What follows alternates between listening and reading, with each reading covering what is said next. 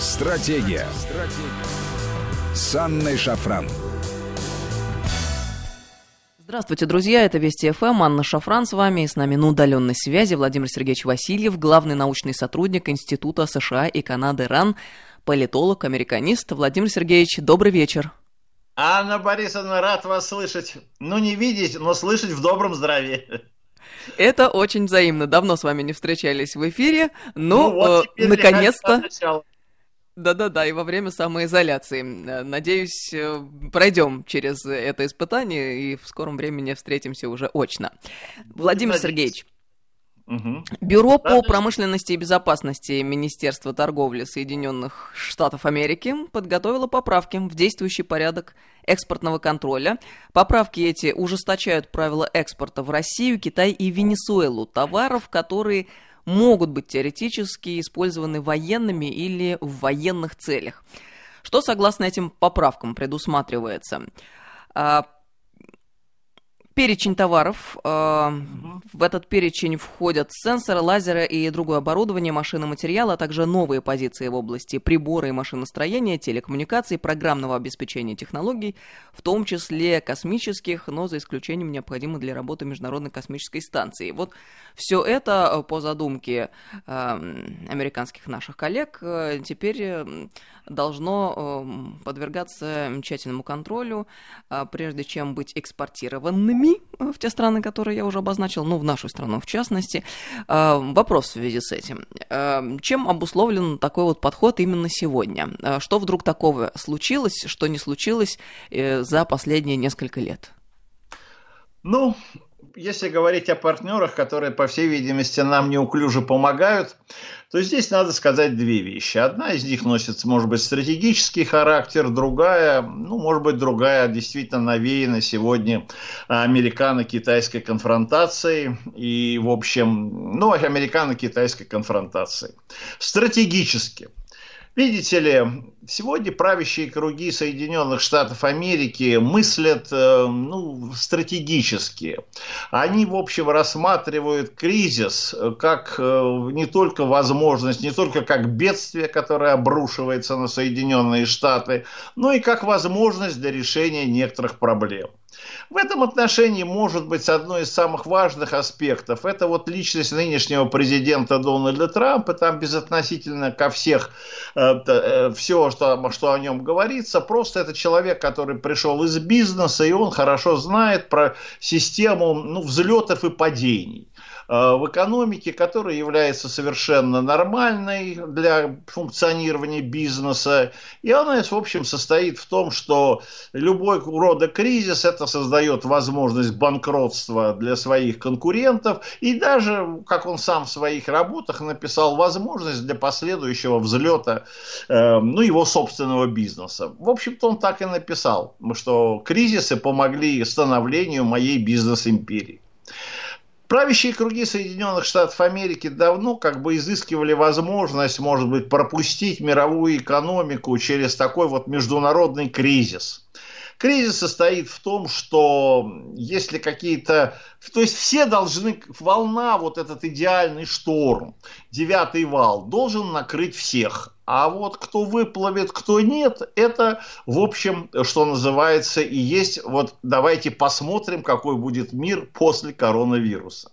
Надо сказать, что предыдущий период, когда это происходило, это были как раз годы Великой депрессии, экономический кризис 29-45 годов, или вернее вот этот вот период, когда действительно нырнули все, а где-то середине 45 года ну, по крайней мере, примитивно к Соединенным Штатам Америки, они э, вынырнули с хорошими экономическими показателями. Сегодня по существу разыгрывается та же самая ситуация, она связана с тем, что экономический кризис должен еще в большей степени усилить э, различия, скажем, в экономическом и научно-техническом развитии всех стран.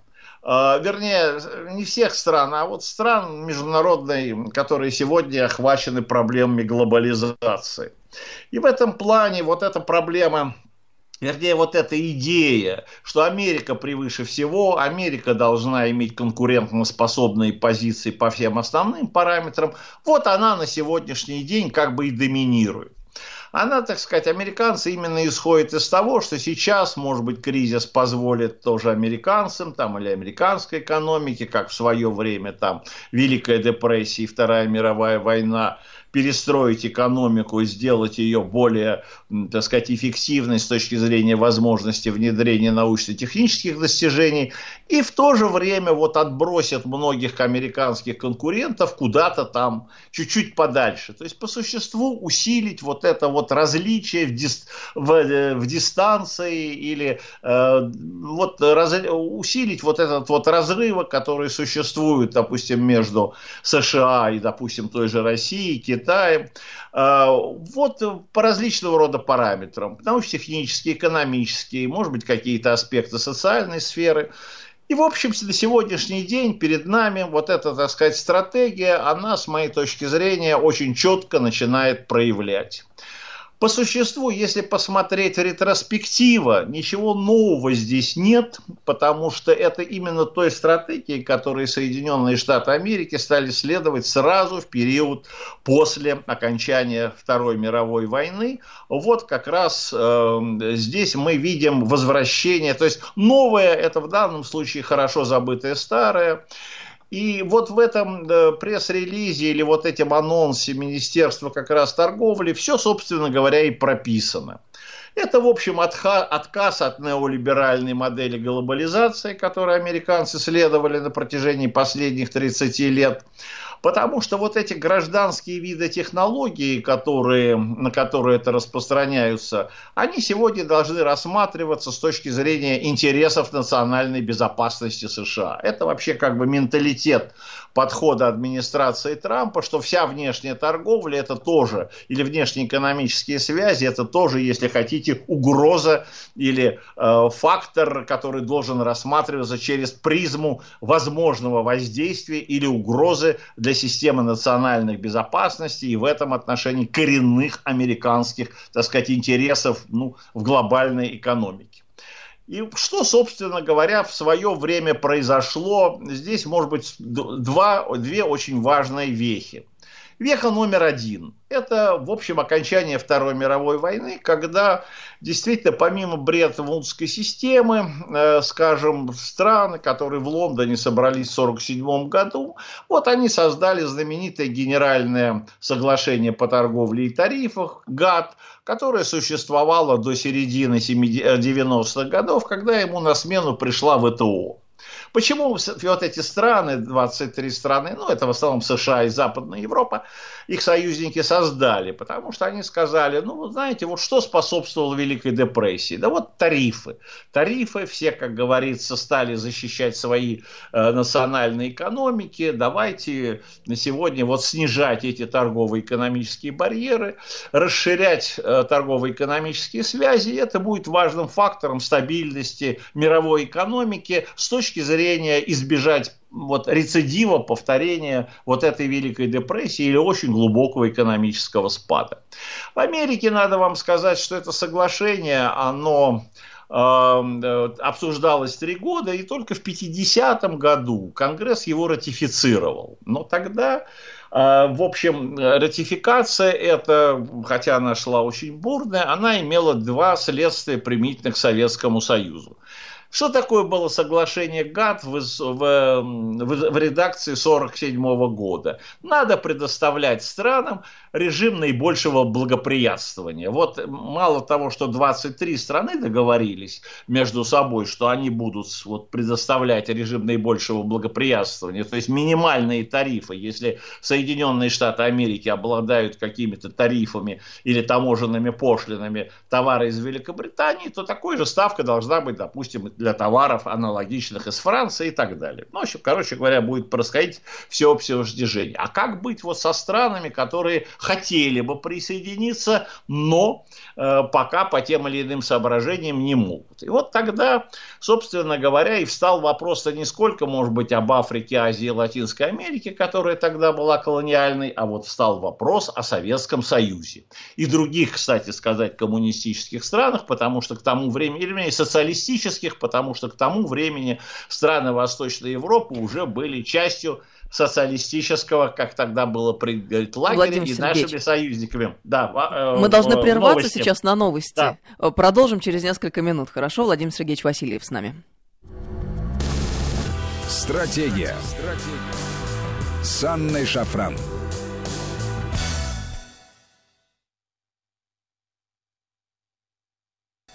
Добрый вечер. Мы продолжаем нашу программу. С нами сегодня на удаленной связи Владимир Сергеевич Васильев, главный научный сотрудник Института США и Канады РАН. Владимир Сергеевич, на связи? Да, конечно. Куда же я могу пропасть? Отлично, мы продолжаем тогда. Я напомню, друзья, Штаты э, решили ужесточить правила экспорта продукции двойного назначения в Россию, Китай и Венесуэлу. Вот мы обсуждаем, э, почему именно сейчас и что из этого выйдет. Кстати говоря, Владимир Сергеевич, мы-то сдюжим в итоге. Страшно ли это для нас? Э, ну, можем здесь немножко продолжить вот эту, так сказать, линию, но чуть-чуть вот все-таки немножечко историю. Дело все в том, что э, тогда, как раз в начале принимали, вот 50-е годы, Соединенные Штаты Америки, ну, как бы у них восторжествовало точное или представление. Тем более, не забывайте, это были первые послевоенные годы, Советский Союз выжил, как говорится, разоренным, так сказать, пострадавшим экономически. Американцы пришли к выводу, что основной как раз параметр или разрыв – это технологии что, в общем, мы не должны давать Советскому Союзу доступ к новейшим технологиям или вообще к технологиям как таковым. Это, может быть, еще определялось к тому времени, что Советский Союз уже стал ядерной державой в 1949 году, и американцы это тоже учли, что всякие вот разговоры насчет э, там передач, не передачи, но вот посмотрите, все-таки атомную бомбу создали, атомную бомбу не создашь на коленках, это уже целая отрасль экономики, э, и американцы это знали по себе. Э, что реализация Манхэттенского проекта были задействованы химические, металло, и металлургические, короче говоря, технологическая цепочка предприятий. И вот поэтому американцы сказали, мы поставляем, мы Советскому Союзу, как говорится, вот доступ к технологии закроем. И тогда они создали специальный комитет по каком, который как бы занимался, ну, Первое. Военные технологии. Забегая вперед, можно сказать, что военные технологии до самого, может быть, даже последнего времени Соединенные Штаты Америки на коммерческой основе даже своим союзникам не предлагали. Ближайшим, там, Великобритании, Франции, там, или я уж не знаю кому. А вот что касается технологии гражданской или двойного назначения, вот тут вот стал бы интересный вопрос – что, а что с этим делать? Потому что, ну, все-таки тут действительно как бы американцы боялись, что может вернуться экономический кризис и подстраховать себя вот э, усилением или развитием торгово-экономических связей, это бы неплохо с Советским Союзом. Забегая вперед, можно сказать, вот тогда и восторжествовала та точка зрения, что и гражданские технологии, в особенности двойного назначения, должны тщательно подвергаться на предмет их возможного использования в военной сфере. Ну, сюда можно отнести, допустим, ну, допустим, авиация, авиационные двигатели, э, судостроение, э, можно другие назвать. Вот электроника в тот период как раз очень бурно развивалась. То есть американцы очень быстро определили те сферы, в которых даже возможно возможны обратные процессы. Они сначала создаются как гражданские, а потом уже находят применение в военной сфере. Короче говоря, в Америке возникла та точка зрения. Да, торгово-экономические связи должны развиваться. Америка будет продавать Советскому Союзу ширпотреб, как мы знаем, джинсы, кока-колу, пепси-колу, ножки Буша, а в обмен получать сырье. Ну, вот это нас устраивает.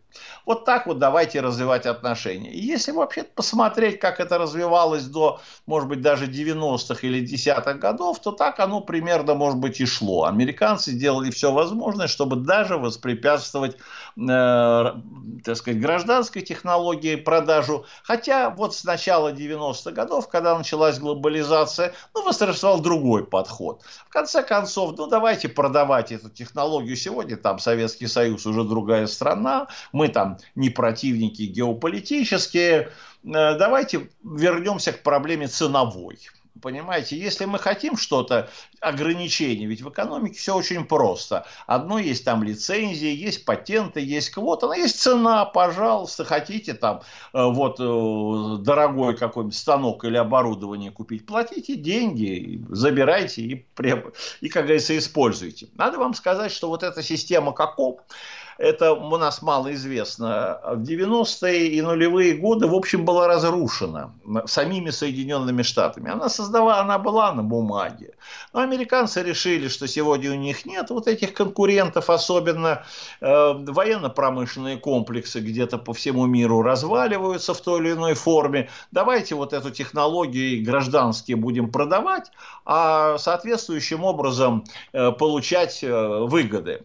Тут есть еще два аспекта. Вот это надо иметь в виду. Если вы посмотрите на динамику американских внешнеэкономических связей, вас поразит две вещи.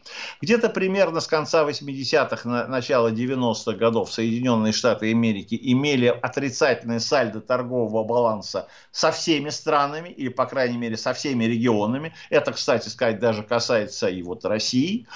И вторая вещь, говорят, ну ладно, это, мол, товары такие что называется, не профилирующие. Америка, мол, покупала, покупает за границей продукты питания там или э, всякие ширпотреб, вот для того, чтобы увеличивать рост благосостояния. А продает им там технику, и это как фактор укрепления, что ли, или повышения американского жизненного уровня, мол, американский потребитель имеет доступ, я не знаю, к товарам, производимым по всему миру, ширпотребам. Но есть еще и второй параметр. Ну, тогда сказали, ну, наверное, тогда Америка будет иметь баланс положительной наукоемкой технологии. Вот парадокс состоит в том, что именно в той категории наукоемкой продукции, то есть хай-тек, как мы говорим, американцы тоже на протяжении последних 20 лет со всеми странами, тем более Японией, там, Южная Корея, э, Западная Европа, тоже имели отрицательное сальдо баланса. Парадокс. Они из-за границы получали больше технологий для себя, чем, ее, чем продавали вот американцы американскую новейшую технологию. Поэтому, ладно, давайте, в общем, на сегодняшний день все-таки будем развивать, тем более, когда пришел Трамп, торгово-экономические связи, надо все-таки вот эти баланс, э, э, отрицательное сальдо, дырки закрывать или замазывать. Ну вот, на сегодняшний день у нас как бы вдруг ситуация стала меняться именно с приходом Трампа, который по существу и возрождает сегодня вот эту практику. Во-первых, надо восстановить все, что было проблемой экспортного контроля. Во-вторых, посмотреть на все виды гражданской продукции. Вот это очень важная фраза с точки зрения интересов национальной безопасности. Но по существу вернуться к практике начала 50-х годов. Это означает, что да, на сегодняшний день по существу мы должны сделать все зависящее, чтобы воспрепятствовать допуску России, там, Китая, Венесуэлы, допустим, каких-то других стран к американским технологиям. Почему? Потому что ну, эта практика была, в общем, может быть, известна. Там союзники Советского Союза в Восточной Европе тоже закупали технику американскую, но не для себя, а в качестве таких посредников для Советского Союза. Поэтому здесь ситуация двойная. Китай может попросить Россию там использовать э, свои связи, чтобы закупить необходимые технологии. Россия, кстати, может тоже со стороны использовать свои связи с Китаем для того, чтобы здесь наладить или получить доступ к критически важным технологиям.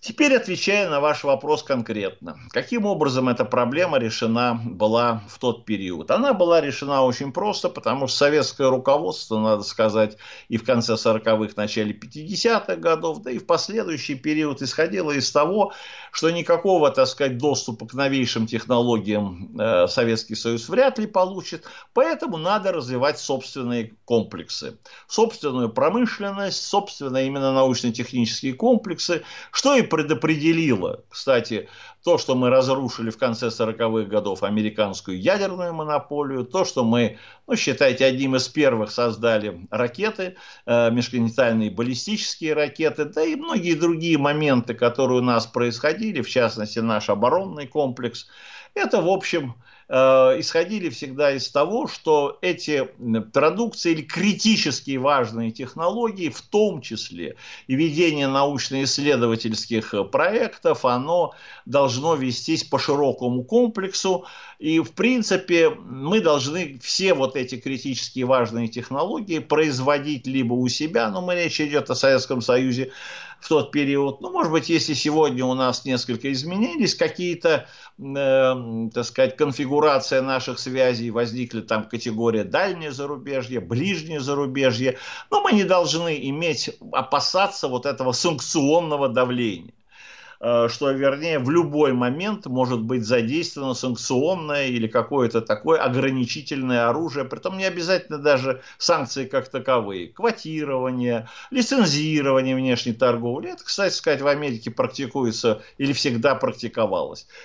Другого выхода, может быть, не то, что на сегодняшний день нет, но я считаю, что в свое время эту точку зрения, ну, скажем, я придерживаюсь хорошо, это мое представление, как, может быть, человеком, который на протяжении многих десятилетий специализировался по экономике научно-технического прогресса, то, что восторжествовало в 90-е годы, что не надо вести научно-исследовательские или фундаментальные работы по всему спектру исследований, не надо вести прикладные работы по всему спектру, не надо, наконец, создавать комплексы у себя в стране, то, что можно купить за границей, я считаю, что, ну, скажем, это путь, э, с моей точки зрения, никуда. Это путь в тупик. И, кстати, вот сегодняшняя даже операция, ситуация с коронавирусом тоже показала наши уязвимые здесь э, места или, так сказать, уязвимые пробелы с точки зрения, как говорится, реагирования на этот кризис.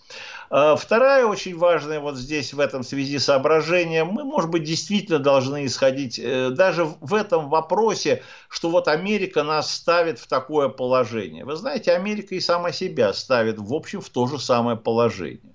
Если сегодня посмотреть на американские подходы, вы себе увидите поразительную вещь.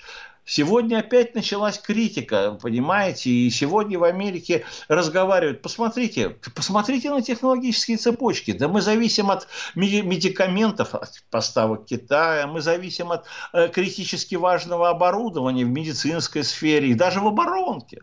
Мы зависим тоже от Китая, мы уж совсем внедрили принцип коммерциализации по всему миру, смысл который стоит нам только заплатить, и, пожалуйста, вот к вашим услугам любые виды э, там, изделия, любые виды технологий, которые вы хотите. Нет, так дело не пойдет. Мы должны действительно на сегодняшний день иметь именно ну, даже принцип независимости. Мы должны действительно быть неуязвимы от этих внешних шоков. И, кстати сказать, вот все, что произошло с коронавирусом, это, в общем, те разговоры, которые сегодня начались в Америке уже среди экономистов и так далее, что да, Америка на сегодняшний день уязвима по отношению к внешним шокам. Это может быть шоки разные, в том числе технологические, эпидемиологические, экономические. Вот вам, пожалуйста, нефтяной шок тоже. Это, кстати сказать, не новая проблема. Она возникла еще в середине 70-х годов, когда резко возросли цены на углеводороды. Короче говоря, вот надо собственную экономику, если даже не, не исходить из некого принципа, все, что делать самим, но, по крайней мере, определить те сферы, которые могут э, явиться э, ударами или возможными э, зонами, когда вот это вот цунами, вот этот идеальный шторм, возникший на, на даже в каком-то одном сегменте мировой экономики, вот вам, пожалуйста, нефтяной рынок, может опрокинуть, если уж не всю отрасль, отрасль, то, доб... то немалую часть экономики. Поэтому здесь, э, понимаете, мы даже, здесь Америка не только, может быть, даже имеет э, вот эти вот свои, эм, э, как говорится, вот желания уж особенно нанести, как я уже сказал, нам вот в этот вот экономический ущерб, подбросить нас, но и это есть, но это вот и забота о себе. И может в этой связи коротко сказать, вот вам, пожалуйста, последний пример э, появления, у нас, по-моему, тоже у вас обсуждалась, проблема э, развития американской атомной энергетики. Потеснить Россию там с мировых э, рынков ядерной технологии. Вы знаете, если посмотреть на эту 32-страничный доклад Министерства энергетики, то там непонятно, о чем разговор. То есть, с моей точки зрения, американцы немножко переборщили с всякими там национальные интересы, национальная безопасность, потеснить эм, э, конкурентов. Речь просто идет о том, что э, надо поднимать американскую атомную энергетику. И время для того, чтобы ее поднимать, вот 10 лет. Это по существу не десятилетний план, как потеснить Россию с Китаем, а десятилетний план возрождения американской энергетики.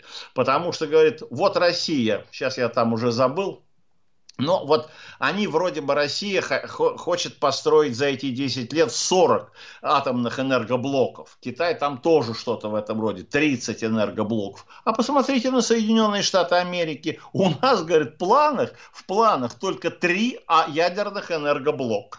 Я уж не говорю там про банкротство Виссенгаус Электрик, который производил элементы. То есть вот э, Америка вдруг тоже пришла к выводу, э, что да, пора возрождать вот эти отрасли экономики. Атомная энергетика вроде со времен как раз Второй мировой войны считалась одной из самых таких самых таких отраслей, которые имеют огромное конкурентное преимущество. Э, и, в общем, насколько я понимаю, этот подход, вот, ну, как бы он есть и остается, потому что есть американская обрабатывающая промышленность, есть военно-промышленный комплекс, есть зависимость, действительно, которая за протяжении 20-25 лет от внешних поставок критически важных элементов или даже э, видов продукции – в общем-то, Соединенные Штаты Америки тоже оказались уязвимыми под влиянием этой глобализации. Все растет вот это представление, что в кризисной ситуации как они там называются, аппараты для искусственного вентиляции легких, считая, что легкие это именно как раз Эм, есть э, основа общества в том смысле, что легкими является экономика, аппараты должны готовиться на месте. Тем более, по-моему, китайцев как раз и стали обвинять в том, что они производят и продают некачественные аппараты искусственной вентиляции легких. Вот так вот по этому вопросу можно, как говорится, так коротко пробежав галопом, я уж не знаю, по Европам, очертить, нынешнюю, да, очертить нынешнюю ситуацию. Но она она реальна. Она реальна для Владимир многих Сергеевич, стран. Угу. У да, нас да, остается буквально пару минут э, до конца да. программы, а если можно, наверное, ну быстро в режиме таком блиц. Угу. А, в итоге США решили такие выдвинуть Китаю финансовые претензии в связи с распространением коронавируса. Об этом Трамп да. на пресс-конференции в Белом доме сказал. Да. А, журналистка задала ему вопрос, а он сказал, что а, Штаты э, готовы последовать примеру Германии, которая угу. якобы выставила Китаю счет за вспышку коронавируса угу. на 130 миллиардов долларов. У нас угу. есть возможности добиться этого гораздо более легким образом. Как полагаете, вот действительно они пойдут на это? Да, на сегодняшний день есть много факторов, и в Америке уже началась очень серьезная, с моей точки зрения, работа по переориентации вот что сегодня происходит, чтобы понимать, переориентация настроения американской политической элиты в отношении Китая. Обратите внимание, вот я вот случайно вроде сказал Коком, там еще что-то, посмотрите, в выступлениях Помпео, э, других официальных лидеров вновь замелкала коммунистическая партия Китая, коммунистический Китай. Сейчас я вот только что до нашего эфира прочитал большую статью «Привлечь даже не Китай», а привлечь коммунистическую партию Китая, то есть руководство. То есть, да, так что перед нами второе издание холодной войны. И если, так сказать, в данном случае вместо Советского Союза выступает Китай, и так же, как сегодня Америка боролась в свое время против коммунистической идеологии, сегодня как раз все вот эти стереотипы, они воссозданы. Вдруг как-то вспомнили, что Китай у нас оказывается не конфуцианский, не какой-то там еще цивилизационный, он оказывается коммунистический, он, оказывается, имеет враждебную идеологию, и он готов, как говорится, а китайский дракон выпустить свои, как говорится, когти и при первой же удобной возможности вот сотворить с Америкой то, ну, вот что он там сотворил. Не будем говорить, что тут помогла администрация Трампа или еще неизвестно кто на кого что-то, но, по крайней мере, перед нами элементы, то есть не элементы, а с моей точки зрения переход долгосрочной стратегии противостояния с Китаем, а вот эти всякие финансовые претензии – ну, сколько бы их там? 136 триллионов, 20 триллионов. Да почему бы и не слупить? Вы понимаете, это опять в рамках подхода Трампа. Заплати, как это говорили, заплати налоги и чувствуй себя свободно. Заплати Западу. Владимир Сергеевич, да. спасибо. И... Спасибо вам большое. Да, мы просто Анна вынуждены Борисовна, уже заканчивать. тоже. Угу. Программа подошла к концу. Владимир Сергеевич Васильев, главный научный сотрудник Института США и Канады РАН, был с нами сегодня в программе. Владимир Сергеевич, до новых встреч. А, друзья, ну а вам доброго вечера. Слушайте Вести ФМ.